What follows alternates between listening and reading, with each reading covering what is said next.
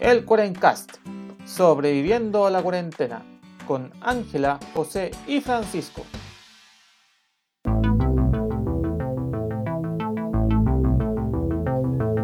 Buenos días, buenas tardes y buenas noches a todos los amigos de internet que nos acompañan en esta nueva semana del Cuarencast.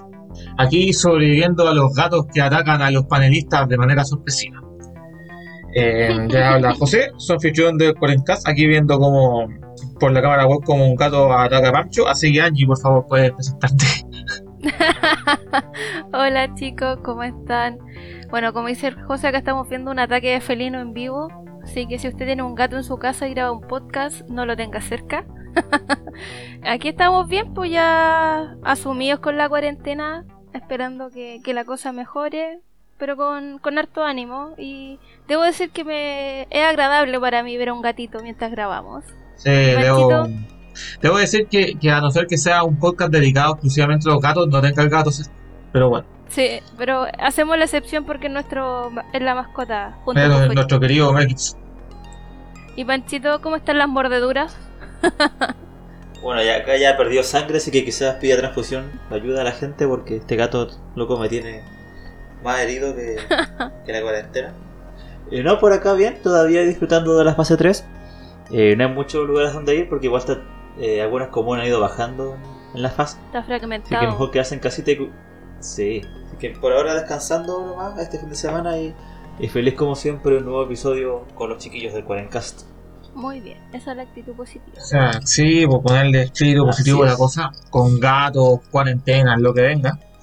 Y hablando de cosas, el episodio del día de hoy va a estar dedicado a una noticia bastante particular que hizo Eco esta semana, que fue cuando los japoneses anunciaron que iban a verter el agua de Fukushima al mar. Dijeron que, ¿saben qué? Ya, puta, se nos están acabando los tanques para almacenar esta cosa. Así que toda el agua que hemos sacado esta cuestión la vamos a procesar y la vamos a lanzar al mar.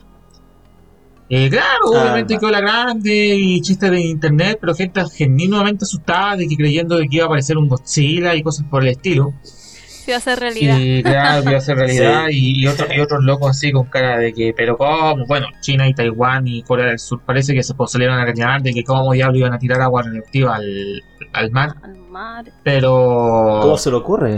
Pero claro, cuando uno se pone a investigar bien el asunto y uno y uno cuando los que la gente que cacha empieza a ver el asunto dice, oye, esta weá, lo que están haciendo los japoneses, o lo que van a hacer los japoneses es una cosa que hacen muchas centrales nucleares en el mundo. De algo, de hecho, un procedimiento común, porque se les, cuando les sobra agua, la procesan y la tiran al mar. Y en realidad todas las industrias tiran su basura al mar. Sí, lamentablemente. Lamentablemente. Entonces, cuando uno empieza a pensar el asunto, a mí me llegó la siguiente pregunta, oye, ¿sabes qué? Puta, la gente de verdad está convencida que puta, esta weá genera eh, gigantes, dinosaurios enormes y, peces de tres ojos. Yo pensaba que iban a haber peces con... Yo pensaba en los peces de los Simpsons. Sí. Peces de, el pez de tres ojos. Desde la ignorancia. Claro, que... Pero, pero claro, a veces la gente no cacha de que, y, y yo hablaba con ustedes cuando, cuando les decía que se sorprendía, que inclusive en nuestras casas hay cosas que son radioactivas en, y que no son tóxicas per se. No, pues son cantidades Sí, pequeñitas. la gente confunde a ambos, ambos, ambos procesos químicos o físicos. Cree que es lo Claro, y, y hay... y- la radiación con lo tóxico. Claro, y, y no, no porque sea radioactivo es, es tóxico o radiotóxico, que es el término específico. Entonces Claro. vamos, el episodio de hoy está dedicado a hacer una pequeña introducción sobre la radiación, que es cuándo es tóxico, cuándo no es tóxico, o sea, y algunos hitos importantes, y finalmente por qué, por qué el tema de Japón no es tan tóxico, sí se hace bien, pero también la reflexión sobre si vale la pena seguir tirando cosas al océano por, mucho, por muy limpias que estén. Exacto. Me parece bien. Démosle, pues, chiquillos.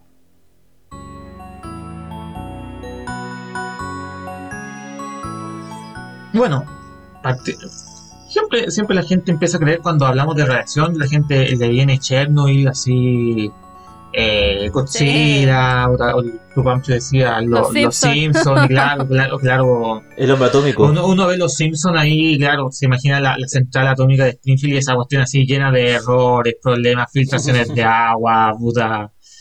Eh, Homero que no Todo está ni mal. ahí con la cuestión de seguridad y así, chao. Y claro, tú- tú- Sí, quizá eso también ha ido generando, esa sátira ha ido genera- generando una sensación de, de- de temor y un poco de inseguridad a la, a la- a la radiación y la radioactividad. Pero es interesante que la radioactividad es, a ver, entrando en lo básico, acordémonos que los átomos tienen protones y neutrones y a su alrededor giran los electrones. Y en base al número de protones, eh, uno define el, el elemento. El hidrógeno tiene un protón, el helio tiene dos, y así sucesivamente hasta llegar al, al azul. Bueno, lo que pasa es que la radioactividad es un proceso por el cual un núcleo atómico, o sea, este núcleo, inestable, o sea que tiene un exceso de protones o neutrones, por lo tanto ya es un isótopo, y ese isótopo ya es inestable, empieza a perder energía mediante la emisión de radiación y empieza a perder los neutrones o los protones, empieza, empieza para estabilizarse, empieza a perderlo y empieza a emitir radiación, que puede ser alfa, beta o gamma. ¿ya? Que ya Ajá. Claro. Normalmente pasa por las famosas radiaciones ionizantes, que son las capaces de, de ionizar la, la energía. O sea, que- y esta radiación tiene la suficiente energía para liberar los electrones de los átomos o las moléculas y así se van ioni- ionizando. Esto es bien particular porque eh, se ve como extraño, es un fenómeno que ocurre obviamente a una escala muy menor al- nivel donde ya se este, se está viendo el actuar de las fuerzas nucleares fuertes y débiles, pero también es natural, o sea, eh, viene de los rayos cósmicos, eh, los elementos químicos en ciertas situaciones emiten radiación. Hoy, donde usted esté sentado, querido eh, podcast escucha, eh, hay radiación de fondo, o sea, el, sol está emitiendo rayos, llegan, por ejemplo, un mito cómico, pero que es importante, los plátanos tienen el, eh, el potasio radioactivo, Los plátanos. pot- el potasio radioactivo Yo, y Justo emite, acá al lado un racimo de plátano. ¿viste? ¿Cachai? Esa- esa cosa, Changos. el potasio de los plátanos es radioactivo y eso emite una cantidad de radiación y te come el plátano y no pasa nada. Y, Ah, y todo, Y seguimos y- con nuestra vida. No, no- no hay que botarlo a la y claro, y todos y todos felices y contentos. O sea, da lo mismo. O sea, tiene una cantidad de radiación mínima. Pero si te acercas mucho, probablemente sí eleva, sí, pues, o sea, se eleva un contador Geiger y concentra el potasio puro del plátano. O sea, tiene- también tienes que pescar el plátano, procesarlo y, y sacar el potasio puro. Y sacarle puro puro. Eh, ahí, puro, ahí- quizá Hacerlo. ahí sí vaya a empezar a detectar y, y te pones a medir la radiación, ahí sí quizás vaya a detectar el asunto. Pero, pero es una cosa natural, pues, está en todo el universo, están en todos los elementos químicos y todo el asunto. Tema, sí, pues. Claro. Está en nuestro diario vivir, que no lo veamos Sí, sí. es lo que... exactamente, yo, yo lo que les decía, eh, por ejemplo, uno de los- una de las cosas más comunes que está en muchas partes y que uno no se percata es que los detectores de humo tienen pequeños eh, radioisótopos. Porque la cosa que detecta humo, Oh, em, que es el americio, eh, está ahí. pues. Entonces, Tiene... mm, Tiene entonces radioactivo, ¿cachai? entonces lo todos los detectores de humo tienen unos isótopos de americio que se encargan de detectar el asunto cuando, cuando lo encuentran. Oye, pues si algo tan simple como que, no sé, te doblaste un dedo y te tienen que hacer una radiografía, Ahí, hay un poco ahí te meten también por rayo X. La resonancia Sí. magnética, eh, radiación, ya sí eso Es es que eso, cuando- y no- Cuando uno empieza a fijarse que, que la radiación está, la radiación primero está en todos lados porque es una cosa que, que, que emite el universo. Pero también el que es de ser- forma claro, natural. es parte de este mundo. Claro, pero también el ser, el ser humano ha, ha logrado adaptar cosas eh, y generar procedimientos para emitir radiación a lo, y a- de manera controlada. Tú- lo que tú dices, Angie, tiene aplicaciones médicas muy importantes como, como la, la medicina, la, la radiomedicina, obviamente, todas esas cosas. Se utiliza para esterilizar también Sí. cosas se utiliza para esterilizar alimentos, así que no se sorprendan si algún- a veces las carnes, algunas cosas pasan por procedimientos radioactivos donde las limpian y después las que envasan. echarle una lavadita, una lavadita a la Sí. carne. Sí, eh, el- cada cierto tiempo aparece la noticia de que se robaron un densímetro nuclear. Ah, sí, Claro, típico. que- Tiene, tiene hasta un Twitter cuando Ya, avisa que se alguien se perdió. robó un densímetro. puta, porque, Sí. porque claro, esa, esa cuestión, y yo se los contaba a los chiquillos como modo detalle, que cerca de mi pega, eh, yo, yo mi traba- trabajo cerca de un hospital, y cerca de ese hospital hay un proveedor de materiales radioactivos para, mm, para hospitales. Y esos locos están como- son muy parecidos a los Simpsons, andan cargando cosas extremadamente peligrosas por ahí dando vueltas, así los suben a, a una van, Con una a, a una van carretilla. blanca cualquiera, así que a, a lo más tiene el triangulito amarillo y para afuera. ¿cachai? y andan moviendo cosas radioactivas por la ciudad y, y nadie se percata, ¿cachai? Puede, puede ir al lado de una micro y probablemente el camión del lado está con alguna cosa que Sí. Que contiene algo de Claro, radioactivo. Pero, pero volviendo al tema, al tema de fondo, claro que, ¿Mm? Como yo les contaba, había esta radioactividad alfa, beta o gamma, que ya entrando un poco, sí, sin entrar a describirla así suficientemente, la, la radioactividad alfa es, si no me equivoco, es como poco energética, pero no penetra mucho. ¿ya? No penetra Es muchas más cosas. claro. La radioactividad beta ya penetra un poquito más.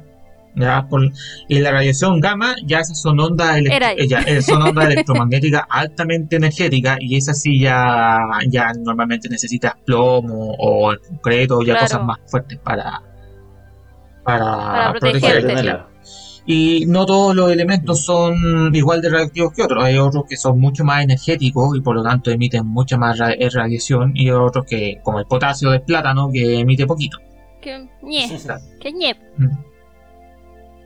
Ahí nomás. Claro, y inter- Oye, pero. Sí. No, dale, José. No, no, que No, justo también te iba a dar el pase, que, que Ah. la historia de la radioactividad, de dónde, cómo va surgiendo. Sí, po. Eso yo les quería hablar de. Yo les digo los papis de la radioactividad. Que. los Los papitos de la radioactividad. Suena como un grupo de reggaetón, a, a los papis de la radioactividad.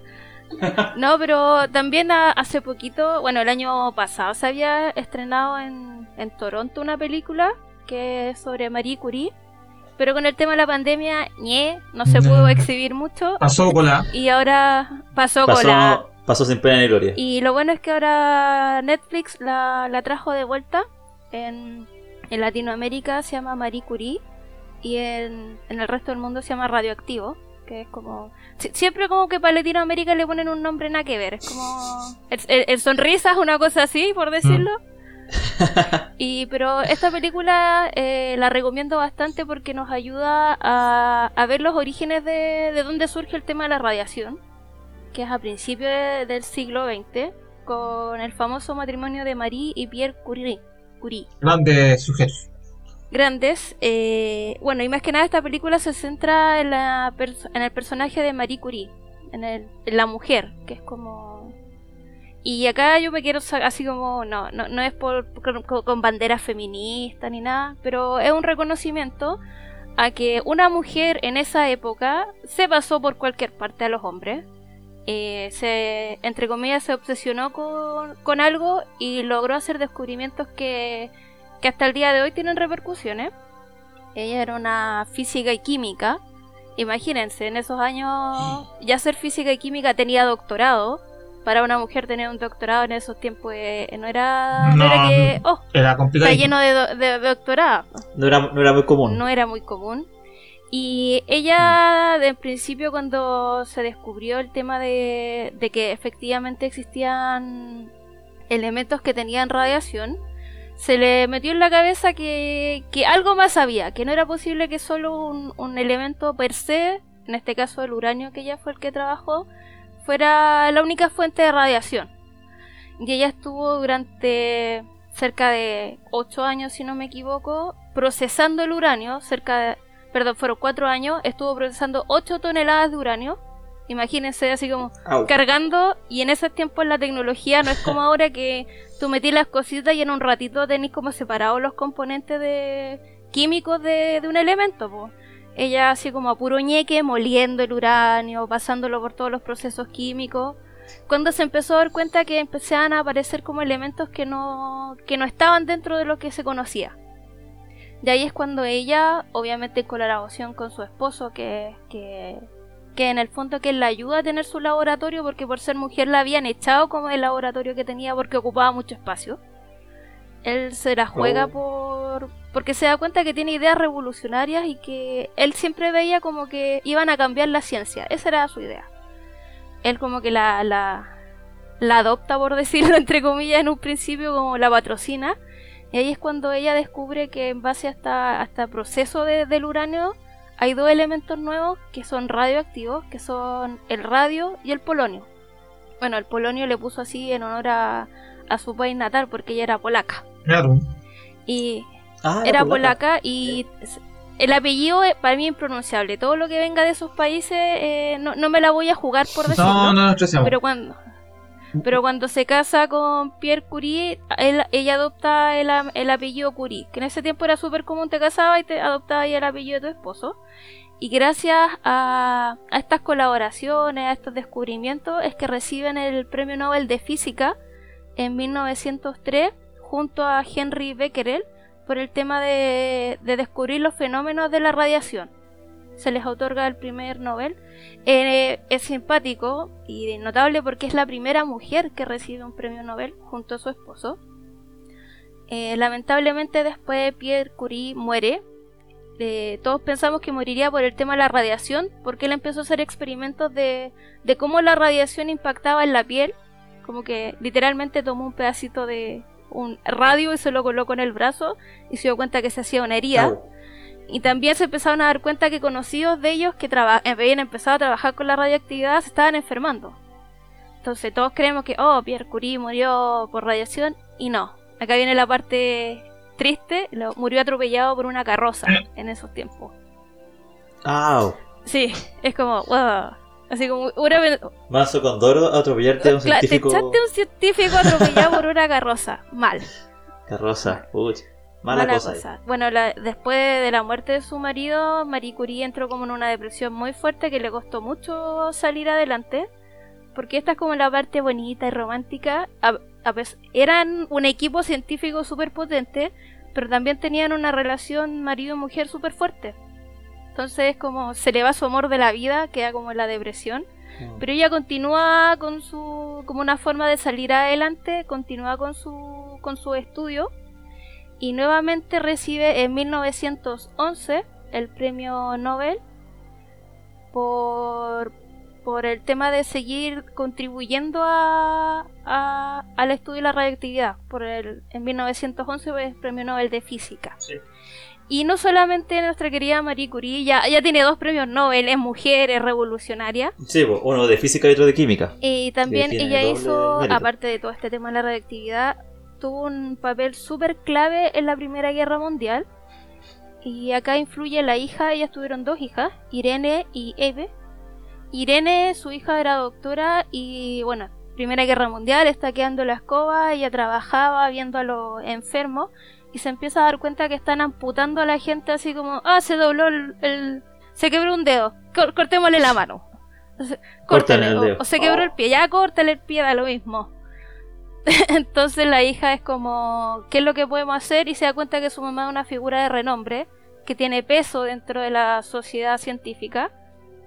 Y la y de- bueno, entre la película también y, y lo que está documentado, ella parte como el ministro de guerra con sus dos premios Nobel, porque necesitaba fondos, porque la idea de ella era como poder llevar esta los rayos X para poder evaluar al herido, como para decir, sí, sabes que de verdad hay que volarle la pierna porque no tiene solución, o oye, sabes que entablillémosela y, y en un tiempo más vaya a tener gente peleando nuevamente en la guerra. Va donde el ministro de, de guerra con sus dos premios Nobel y le dice, mira, acá están, esto es oro puro, si necesitáis plata, acá la tení, pero si tú no me apoyáis, yo voy a ir a la prensa y te voy a dejar como un desarmado que no quiere ayudar a la gente que está muriendo en la guerra. Oh. Y gracias a eso logra que, que le den fondos y ella inventa, entre comillas, el, el tema de los rayos X móviles, que son como portátiles. Ya. Entonces ella va, literalmente va a la Primera Guerra, va a, a- a Francia, a los alrededores, A a los los campos. campos, con estos rayos X portátiles para ir diciendo sí, a este hay que cortarle, a este no.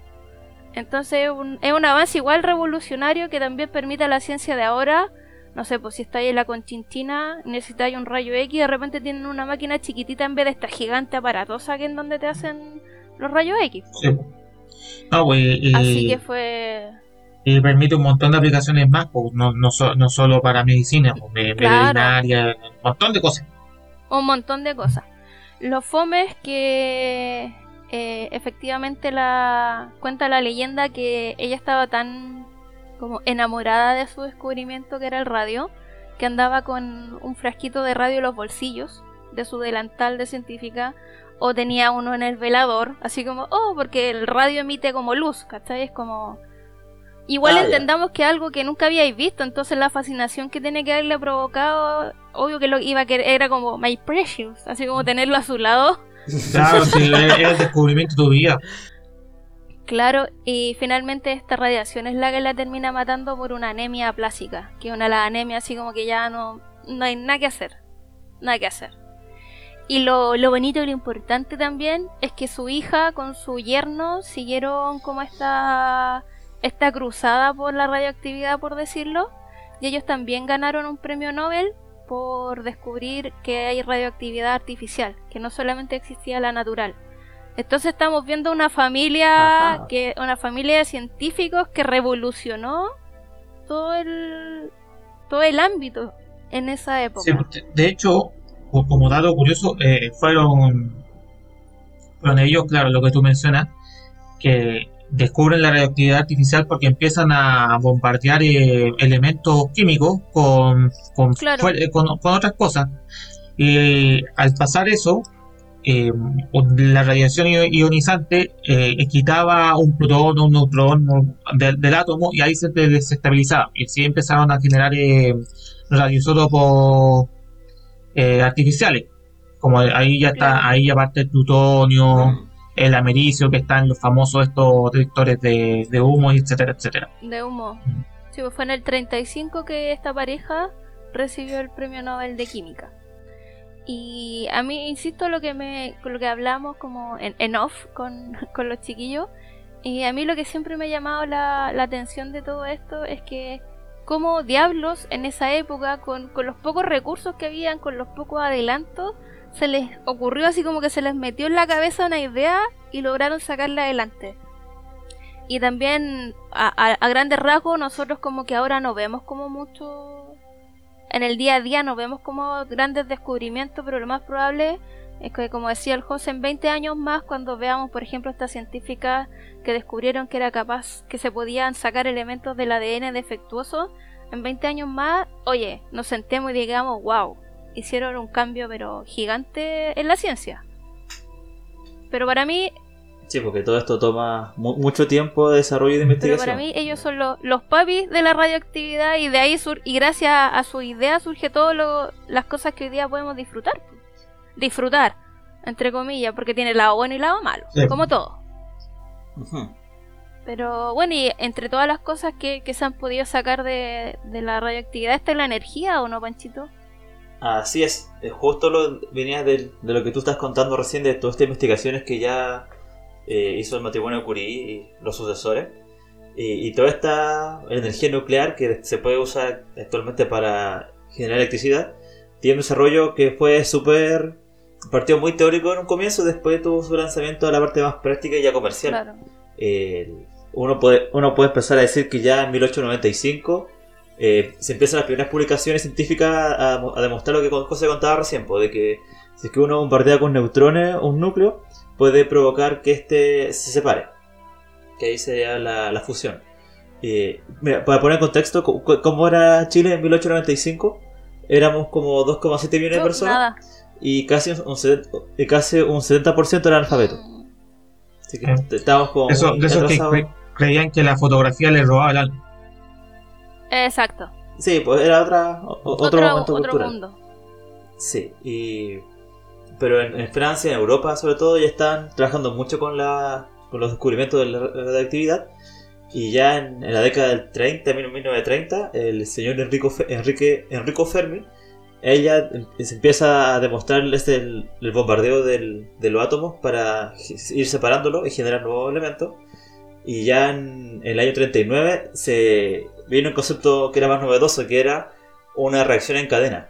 Es decir, si es que uno bombardea un, un átomo de uranio y este al separarse bombardea otros átomos y genera como una Claro, reacción en va, cadena. va destruyendo cositas Y eso también. era lo... Sí, pues, como que uno explota y la explosión de uno hace que otro explote y así van, van en cadena y descubren que que eso se podía, de cierta manera, una reacción sostenida, que uno podía usarla, manipularla para generar energía, como hacer un ciclo. Y después, eh, bueno, esto ya se va confirmando y muchos científicos en todas partes del mundo empiezan a verlo en París, en Nueva York. El- bueno, Enrico Fermi se fue después a Estados Unidos y ya empiezan a trabajar en... eh, en su comienzo era todo orientado a la guerra, pues ya Sí, en la Segunda Guerra Segunda Mundial, guerra. el desarrollo de la bomba atómica, que está muy ligado a esto también, pues el uranio y el plutonio. Pero ya después de la guerra, en el año 45, se empiezan a dar como dos caminos de esta energía nuclear. Uno era hacia la propulsión naval, como teniendo estas reservas de, ¿De energía? de material radioactivo, ¿cierto? Que sí, po, que generan muchos submarinos nucleares. Mm, Que en vez de usar un petróleo, usar diésel, tenían su reactor nuclear y con el- la misma agua del- de los alrededores se podía enfriar y generar las turbinas. Y, y también la, la otra parte que es la más interesante, que es la energía, o sea, el uso de la energía nuclear para la electricidad. Eh, ya en el año 42, justo antes de la bomba, se había hecho como un primer reactor nuclear, así como de, de piloto, eh, bajo el estadio de la U de Chicago. ujú. Ahí está el señor eh, Enrico Fermi y compañía. Y después ya en el año 51 en Estados Unidos, se, ahí se pone el primer reactor experimental, que este se hizo en Idaho. Que después la, la primera forma ya de construimos un dispositivo para generar energía. Pero aún era muy pequeña. O sea, no Generaba tanta energía, para energía. que... Sí, ahí uno no podría decir que alimenta la ciudad entera de, de la ciudad de Idaho. Pero ya eh, de forma paralela en, en la Unión Soviética, ellos habían empezado el año 46 a construir una ciudad, que era una, una ciudad científica, eh, Ovninsk, que ya en el año 50 y- eh, 54 empezó a operar ya el primer generador eléctrico eh, con energía nuclear. O sea que más que nada... De, de hecho esto José lo había contado en el capítulo 6 de la temporada 1, cuando hablamos de Chernobyl Chernobyl. que era básicamente que estos elementos al, al separarse, ¿cierto? Al- a la fusión nuclear, genera mucha energía y calor. Y eso eh, uno lo puede hacer, por ejemplo, con agua para generar vapor y hacer que las, las turbinas giren y generen electricidad. Y, pero como esto es una reacción en cadena, hay que buscar formas para ir amortiguándolo, para que no se vaya, no se salga de control la, la reacción. Entonces ahí se puede usar o grafito o se puede usar aguas duras que se llaman también, eh, y, ahí eso fue como el desarrollo principal, pues, de, de ir viendo cómo uno puede eh, crear como un- una forma segura de que no explote. De que no te expl- este No como. Chernobyl. Sí. Claro, ese, ese ensayo de emergencia más Y ya en la década del 60, sí, pero ya de- de- en la década del 60 el- en Estados Unidos, eh, la planta Yankee Row empezó a operar ya de forma comercial. Es decir, ellos vendían electricidad a, la- a las ciudades que lo, que lo circundaban. Y ya se empezó a desarrollar también en Canadá, la Unión Soviética, eh, el Reino Unido y Francia, entre otros países. Y desde ahí entonces ha ido avanzando. Tuvo como una, una- un bajón Sí. en med- el- como a fines del 2000, después ya tuvo un surgimiento. Y siempre está como la disyuntiva, pues, de que es una energía muy limpia, en el sentido de que no genera dióxido de carbono y otros gases de efecto invernadero, si uno lo compara con una termoeléctrica que funciona Sí. con carbón, por ejemplo. Pero siempre está este el, el lío de que genera desechos radioactivos que tienen una vida muy larga, entonces generan radioactividad y cuesta mucho guardarlo o ver dónde lo va a dejar porque eso va a estar ahí para que- siempre y siempre va a estar ahí. Que, eso es lo que yo no, no alcancé a decir que, claro, lo- estas cositas radioactivas, estas cositas chicas, eh, uno no, se puede predecir cuándo se va a desintegrar, pero uno puede hacer estudios para ver el, de- el decaimiento y determinar la vida media de, mm, de los isótopos y ver hasta cua- cada cuánto tiempo o cuánto tiempo se van a tardar en, en botar toda la, mm, todos los elementos que tienen, todas las cosas que tienen. Entonces, claro, hay elementos radioactivos que se pueden tardar años, o sea, siglos, en botar todo, en botar las cosas. Entonces, hay algunos desechos radioactivos que, que se quedan mucho tiempo botando cosas, botando cosas. ¿Y qué haces con eso? Porque si los dejas al aire libre, va a empezar a contaminar otras cosas.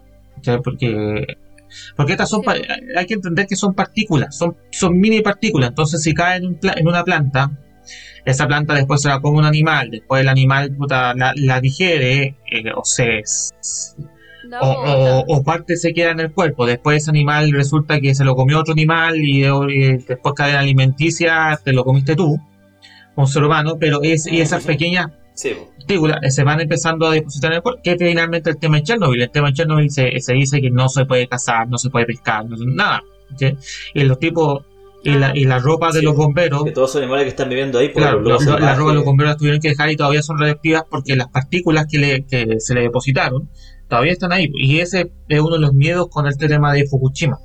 Eh, que qué va a pasar con, la, con, con el elemento radioactivo que va, va a quedar en el agua. Que no todos van a poder limpiarlo.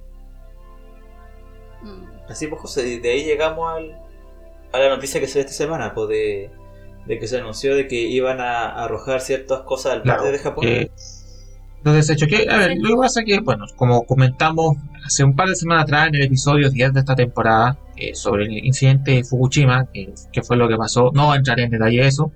Lo que pasa es que por tema de- del agua que le metieron para refrigerar el pa- pa- y para enfriar los núcleos, más la lluvia, más distintas cosas, eh, más todo, más Más todo el agua que ha ido cayendo, se han juntado varios millones y millones de toneladas de agua que la han ido guardando en unos estanques, pero los tanques están a punto de, de llenarse completamente y están ahí con la cara de chotas, ¿qué hacemos?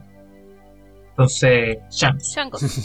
Entonces empezaron a ver, oye, podemos hacer esto, podemos hacer esto otro, empezaron a medir eh, evaluaciones hasta que llegaron a la, a la sencilla y económica, más económica situación, hay que ser sincero, de filtrar el agua, limpiarla, eh, la van le, van a hacer procesos bastante serios y cuestiones para limpiar lo máximo posible el agua y devolverla al mar. ¿Cuál es el pero? De que hay un elemento especial en particular que no se puede eliminar, que es el famoso tritio que el tritio es un isótopo del agua, eh, tiene dos neutrones más. Y aquí tengo el datito. Entonces, claro, es un, es un isótopo radioactivo del hidrógeno. Por lo tanto, ahí tiene dos neutrones, un, por- un protón y un electrón. Ahí está. Entonces, ahora es la gracia es que es un isótopo natural eh, que da vueltas por la Tierra, eh, aparece en la Tierra constantemente por los rayos cósmicos, etcétera. Y también se ha ido generando tritio de manera mm, de manera artificial en, en algunos procesos radioactivos y aparecen los residuos radioactivos. El tema es que como es una cosa natural, em, lleva mucho tiempo, tiempo entre nosotros. Se ha intentado buscar cuál es la dosis tóxica de tritio y todavía no han logrado encontrar en la dosis, una dosis que sea lo suficientemente alta como para matar a alguien. O sea, Sí, todavía no cuenta, con, todavía no con- matan a Han, han logrado que algunos, algunos ratones tengan efectos adversos, pero todavía no mortales cuando ya han ingerido mucho mm, tritio por- o, o mucha radioactividad de tritio. Y lo que dicen que el ser humano es capaz de sintetizarlo en, en más o menos en 10, de- entre 10 y 40 días.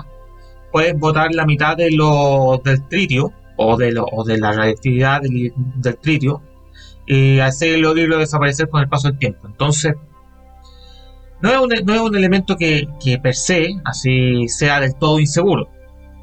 Todavía está. Eh, La hipótesis es que quizás en muy elevadas concentraciones, eh, quizás sí. O sea, volviendo al, volviendo al mito del plátano, o sea, o el tema del potasio del plátano, dicen que si te comes 900 plátanos seguidos, probablemente te mueras, pero probablemente te vas a morir, no, no te vas a morir por radiación, sino porque puta me explotaste de plátano. O sea, te comiste Claro, 900 probablemente ¿Quién 200 hace ya estés muerto por- porque ahí no te mató la radiación. Es- es- es algo similar. Y yo, yo- es perfecto. Entonces, entendamos que quizá el procedimiento que van a hacer los japoneses es seguro. Si lo hacen bien, obviamente siempre está el error de que justo el filtrador no funciona y se les metió quedó algo en el, en el mar que sí es efectivamente Sí. radioactivo. Pero claro, ahí yo ya entraba al, al tema siguiente, porque a mí tampoco me agrada mucho la idea de que vayan a meter agua o, o- o estos desechos industriales al mar, porque es un desecho industrial. sí.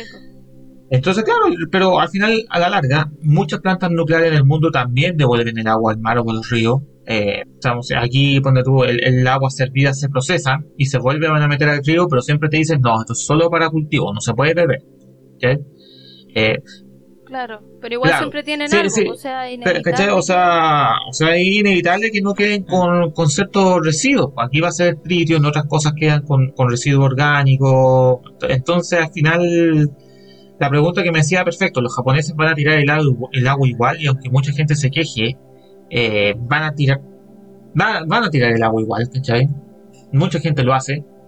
que no tienen, no- no otra, tienen otra solución. tampoco. Entonces, la pregunta del millón de dólares es que siempre estamos metiendo cosas al mar y al océano y quizás el problema ya no ya no es ya no es el agua Fukushima, sino que ya es una es como una cosa que lo hacen todos. Entonces, como lo hacen todos, yo también lo hago porque puta, no quiero ser eh, solo quería ser popular. Porque es la única solución.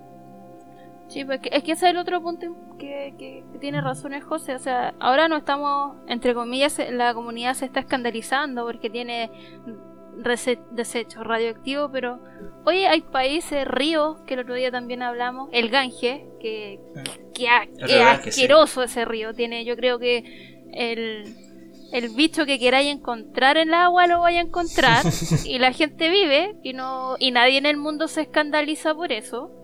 Tampoco digo que esté bien, ¿cachai? O sea, pero Claro, es parte de. Es que, es que eso. Y, y, y si vemos, y, y no es por sonar simplista ni nada, pero la cantidad de agua que vas a verter en el océano en comparación a la cantidad de agua que tiene el mar, eh, Eh, eh, es ínfima, ínfima, claro, pero en el punto forma. exacto donde va a tirar el agua, probablemente sí, se vaya a depositar eh, tritio, ¿cachai? Entonces, claro, entonces, claro, las alguitas que estén en, en esos 100 metros colindantes, claro, van a estar ahí después de eso, y se, va a, se empe- van y a- se va a empezar a, a disper- dispersar por la, la parte del océano, y hasta ahí, hasta qué punto va, a ser tóxico, no tóxico, son, esas preguntas, y para mí la reflexión, o quizás la, pregunta que queda abierta para la, para la audiencia, es que esto es un procedimiento que ocurre siempre, o sea, yo muchas muchas industrias verten cosas al océano, a los ríos, las cosas.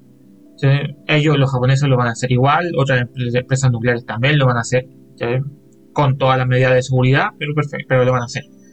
Entonces, quizá, como yo digo, el problema no es no es el tema de, de lanzar el, el agua al mar, es que nos acostumbramos a lanzar las cosas al mar. Entonces, quizá hay que hacer un cambio de paradigma en ese asunto. Ah, sí. O sea, ahora con el tema de la porque decir pandemia. que todo el mundo lo hace. No, no, no, hace- no hace que sea bueno. Que sea- claro, po. O sea, como es- O sea, ahora la es el mal de pandemia mucho consuelo de está tontos. lleno po. de mascarillas el mar. hay el plástico el lleno. mar y todo, y Sí. todo lo que hemos visto. Pero ya para ir cerrando esto, esta parte, que, que quede claro que la radiación no necesariamente es, es, es, es mala, hay, mucha, hay muchas cosas. Eso para, para terminar, Ah. Volviendo, vol- no, no mencionamos mucho el tema de, de cuando, cuando se vuelve. Cuando uno está en, en- con, con cantidades muy grandes de, de, de, radio- de radioactividad y con una duración prolongada, ahí sí te puede dar da- daño. A ver, lo que puede hacer es que Sí, radiación muy fuerte que penetre y que penetre la célula, estamos hablando ya de, de cosas muy fuertes, rayos gamma o rayos, rayos, rayos beta ya muy fuertes principalmente, lo que hacen es destruir el ADN y cuando destruyes las dos hélices del ADN no importa, esa célula se muere. Entonces, En el fondo es que te, ex- te claro, entonces, la entonces célula, las células van destruyendo destruyen. las células constantemente, Sí, entonces po. por eso te empieza a dar primero quemaduras, porque te empieza a quemar, te empieza, la- las- todas las células del cuerpo se te empiezan a morir y fuiste. Eh, las famosas mutaciones radioactivas que ocurren, que, que efectivamente ocurren, pero no vayamos a pensar de que son los peces con tres ojos, es que la radiación logra romper el ADN o, o dañar el ADN, pero no destruirlo del todo. Por lo tanto, al reconstruirse es más o menos lo, lo mismo que hace nuestro simpático co- cobillo, que, que al irse reconstruyendo no logra reconstruirlo de manera precisa. ¿Eh? O sea, entonces queda fallado. Como el. Entonces, al, al- al propagarse estas células falladas, eh, son mutaciones. Y claro, y ahí aparecen esos como los típicos como eh, bichitos raros o, o malformaciones, etcétera. eh, porque se da por eso. Pero como les digo, esto va por cantidad y duración. O sea, tienen que ser cantidades fuertes de, de radiación altamente ionizada o altamente dañina con duraciones prolongadas o una duración muy corta de una cantidad bestial. Nosotros, como yo les digo, en el entorno hay muchas cosas radioactivas, pero pero no pasa nada, que probablemente no pase, no pase nada, a no ser de que te vaya a meter a una central nuclear y ahí sí que sí, y te vaya a meter al núcleo y ahí sí que sí que dispara el gato. O estés en un hospital al lado, al lado de la sección de rayos y claro, y no te pongáis las placas de... El no te pongáis la- plomo. la- la- las placas de plomo y Sí. estáis ahí dando jugo, ahí probablemente sí te vaya a hacer daño. Pero quizás que perderle un poco el miedo, entender de que es un fenómeno natural más y que, y que se ha estudiado mucho, mucho sobre también sobre su seguridad, cómo transportarlo con seguridad, cómo procesarlo con seguridad y quizás no hay que entrarse a darles tanta vuelta a que va a morir todo y que van a aparecer peces de teo. Sí. Sí, estando en un entorno, manejándose de forma segura, la radioactividad es buena. Sí, toda la vida, en exceso, Es en exceso Es malo. es malo. Sí. ¿Mm? Oye, pero ha- hacer el- la aclaración de que este capítulo no fue auspiciado por el señor Burns. no, no, el señor, compañero No. Claria. el señor Burns y su Señor planta no. nuclear de pacotilla, esa, esa sí es tóxica. Yo creo yo no, yo no sé cómo Mero Simpson ha logrado No, no me acerco estar 30 Springfield. años en ese lugar sin. Por eso es calvo. Ah. Por eso son amarillos. Sí, por eso son por amarillos. amarillo. Eh, eso, ya, ya entrando a cerrar el episodio, yo solo quiero. Mis palabras finales las quiero dedicar a, a un acontecimiento deportivo particular que pasó esta semana. En realidad pasaron dos, dos acontecimientos deportivos particulares bastante importantes para este país. O, o importantes para la- los deportistas que estuvieron ahí. Si en realidad pues, este, este país de porquería. Sí. El primero. se, pero sí verdad, pues, a ver. Primero, para mencionarlo, la clasificación del, del equipo de fútbol femenino en los Juegos Olímpicos es algo importantísimo. Estar entre las 16 selecciones más importantes del planeta. Eh, ya, eh, es, es un, es un Sí. logro no menor porque sobre todo el fútbol femenino el fútbol femenino no es tan parecido en, sobre, en selecciones es más parecido al rugby de selecciones que el fútbol masculino de, de selecciones ¿qué quiero decir eso? que hay en el fútbol femenino deben haber 10 selecciones que son muy poderosas y el perraje y lo vimos en el mundial o sea puta, los gringos las gringas y las suecas destruyeron prácticamente destruyeron al equipo nacional y había que y después vino Tailandia que era otro equipo que destruyeron. Entonces puta y ahora va a estar entre las 16 mejores y hay que darle empeño. Pero lo segundo importante que ocurrió eh, que para mí para mí es especial porque como seguidor de la NFL es la llegada de Samis Reyes un chiquillo que se fue a, a Gringolandia a jugar básquet. Se fue cuando era chiquito no, o no tan chiquito adolescente eh, llegó a la universidad, jugó básquetbol, pero no logró llegar muy lejos.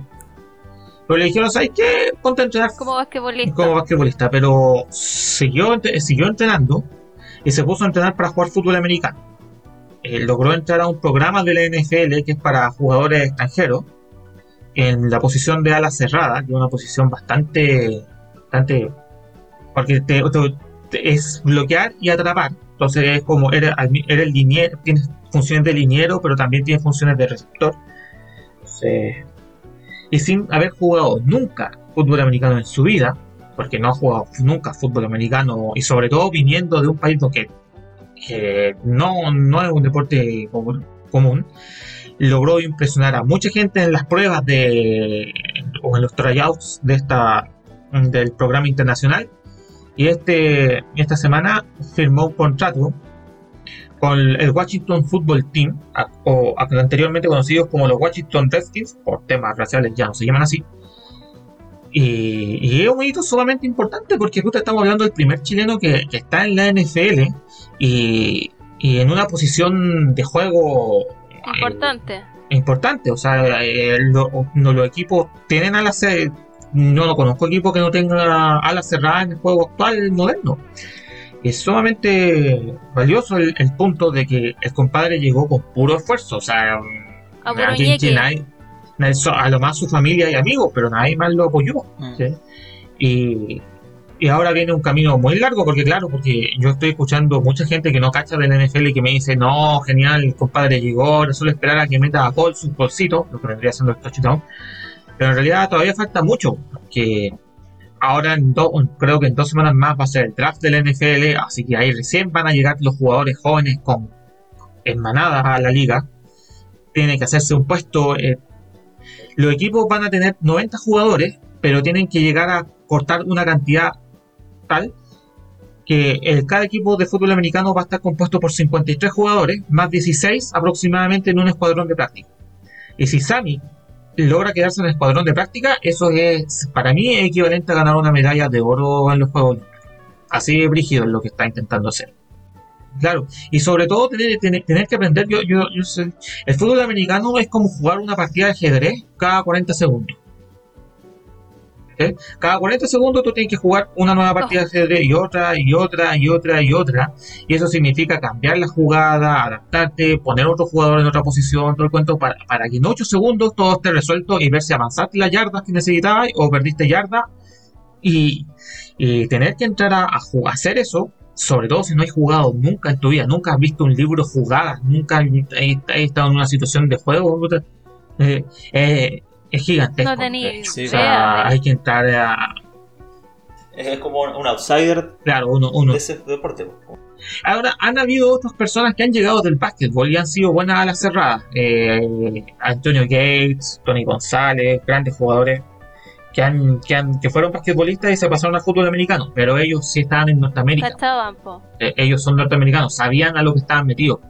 Este, este compadre llegó, llegó, obviamente debe conocer el fútbol americano al, al llegar a, a Norteamérica, pero nunca, nunca lo ha jugado. No estuvo en la universidad jugando fútbol, eh, fútbol americano y básquetbol. Claro. Se dedicó al básquetbol y de ahí pasa al fútbol americano.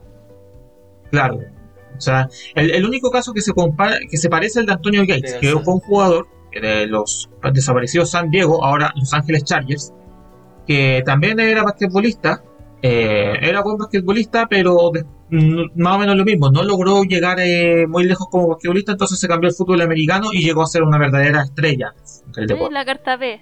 Eh, claro, entonces, han habido casos de que han pasado, han habido casos de que han pasado, pero yo insisto, que, lo, que logre quedar en el escuadrón de práctica, ya sería un... si logra jugar un partido, eso ya es para, para echar la casa por la ventana. Así de, de heavy el, es lo que ha hecho, y por eso quería dedicarle un par de minutos para, para que la gente entendiese lo, lo importante que hizo el compadre. No es, no es, no, no algo menor.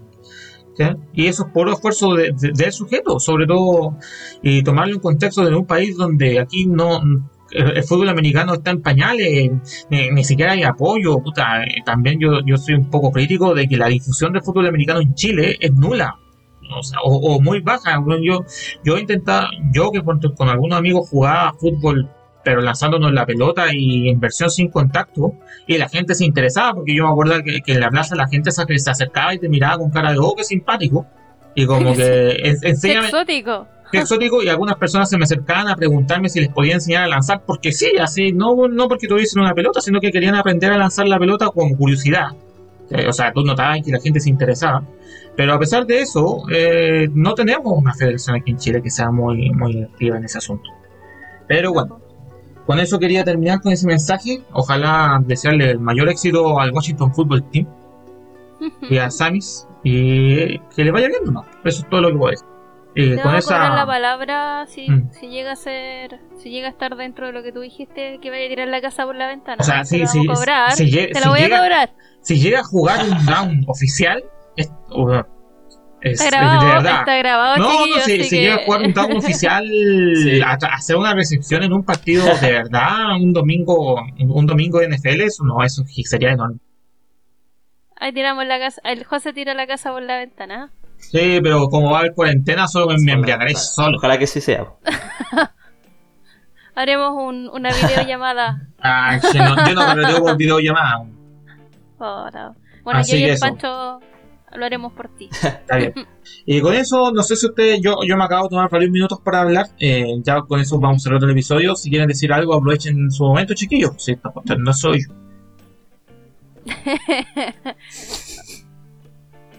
Sea, yo Ajá. quiero que sacar de nuevo a flote el canal de Panchito para que lo sigan en YouTube. Está bueno, está interesante. El último video me gustó bastante, así que vamos a subirles el, el link para que lo visiten. Y también para ir aprendiendo cosas nuevas, porque no, no, no todo es cuarentena. Eh, es bonito de repente aprender de la geografía. Ah, con la camiseta puesta. Oh. Oh, Y síganlo, pues, chiquillos, está bueno el proyecto, está hay harto cariño como también en el Cuare en Casa, en el proyecto del Panchito, así que... Y lo que le digo siempre, por favor, cuídense, chicos. Estamos ya, ya está más que claro que ahora los que se están enfermando, están siendo entubados, son los jóvenes. Así que no hay que relajarse y, y si no vamos a seguir eternamente en cuarentena y la verdad es que no quiero, así que por favor, cuídense. Exactamente. Sí, pues.